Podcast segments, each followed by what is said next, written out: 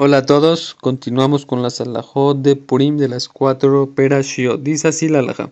Las últimas alajot del audio pasado estamos viendo qué pasa si se dijeron otra aftara correspondiente y no la que tendrían que decir y se acordaron a la mitad. Ahora dice acá qué pasa si ya habían acabado la aftara, que si dijeron otra aftara que no se tendría que decir y se acordaron cuando ya habían acabado, ya, ya han dicho las bendiciones de antes y después de la Aftará de las cuatro operaciones extras que quisieran las cuatro operaciones cambian las aftarot.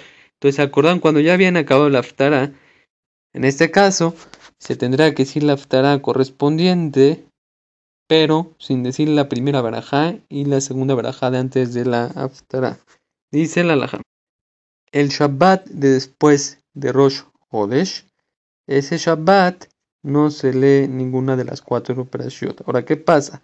Si cayó Rosh Hodesh Adar en Shabbat, entonces, eh, como dijimos anteriormente, se lee la perashá de Shekalim en ese y el siguiente Shabbat se lee la perashá de Zahor. ¿Qué quiere decir? Que en ese, e, cuando cae así, no hay un Shabbat de, vamos a llamarle que no se lee ninguna de las cuatro operaciones entre la perashá de Zahor, de Shekalim y de Zahor. Dice la Alaha. La perashá de Zahor se tiene que leer el Shabbat más cercano a cuando cae Purim. Dice el alajá. Cuando se lee la perasha de Zahor se tiene que tener precaución y sacar el sefer más meudar, que quiere el sefer más kasher, con la mejor letra y que no tenga ningún problema. Dice el alajá. según el Yalkut Yosef y el Shulchan Aruch, la perasha de, la, de Zahor es una mitzvah obligatoria de la Torah. Por eso hay que tener mucho cuidado de escuchar esta perasha. Dice el alajá.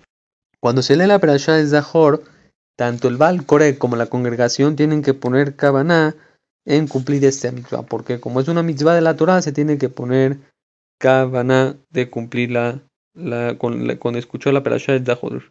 ¿Para qué pasa en caso que no pusieron atención en cumplir esta, esta parasha y ya la leyeron? Dice que ya que hay muchos jamim que dicen que es de jamim esta mitzvah, cumplieron con su mitzvah. Dice la alaja. ¿Qué pasa un Balcore que ya leyó en otro Knis, en otro Minyan, la parasha de Zahor? Aún así que ya escuchó, puede sacar a las personas que no han escuchado. Dice la alaja. Un sefaradí que siempre reza con Ashkenazim, es muy importante y correcto que escuche la parasha de Zahor en su nusach. Hay que decir, como los Ashkenazim, sefaradim, marroquíes, cada quien tiene un poquito leen un poquito diferente el nusach de la perashá con su, vamos a llamarle su intonación. Es muy importante que el sefaradí lea con sefaradim la perashá de Zahor, la escuche con ellos, a pesar de que siempre reza con Ashkenazim.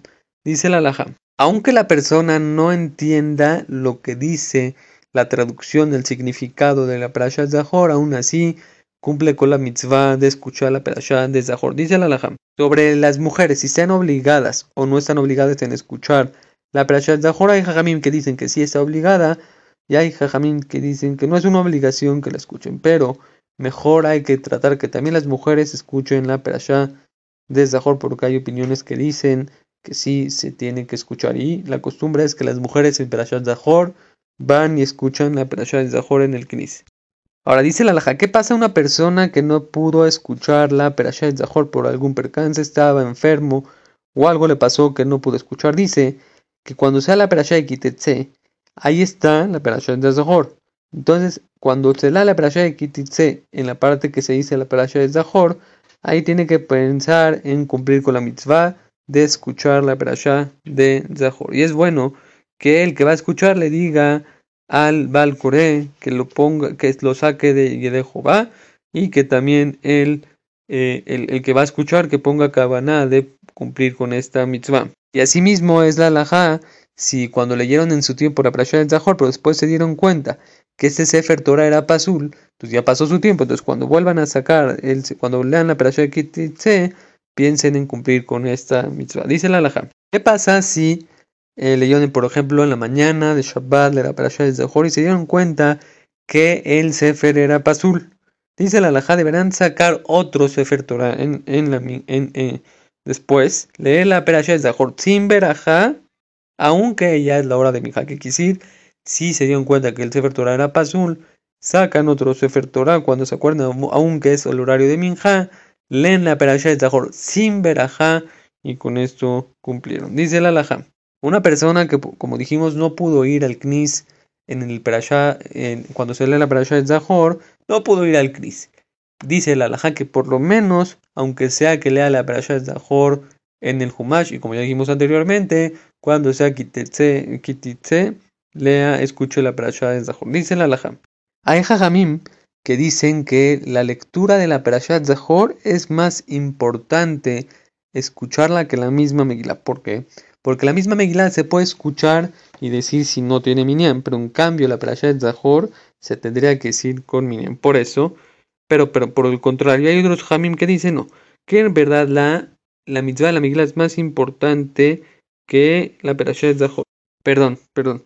Hay quienes dicen, perdón, se me, se me, se me fue un punto. Hay quienes dicen que leer la Perashá de Zahor con Minyan es más importante que la Megilá con Minyan. ¿Por qué? Porque, como dijimos, la Megilá se puede leer sin Minyan y la Perashá de Zahor con Minyan. Pero hay quienes dicen que también la Megilá es, es muy importante leerla con Minyan. ¿Por qué dicen que es más importante leer la, la Megilá con Minyan? porque de esta manera podría llegar a cumplir con la obligación de leer la Perashá de Zahor, leyendo la Megillah con Minyan. ¿Qué quiere decir? El dice que según que si dices la Megillah con Minyan, podrías también cumplir con la mitzvah de la Perashá de Zahor. Hasta acá la de hoy.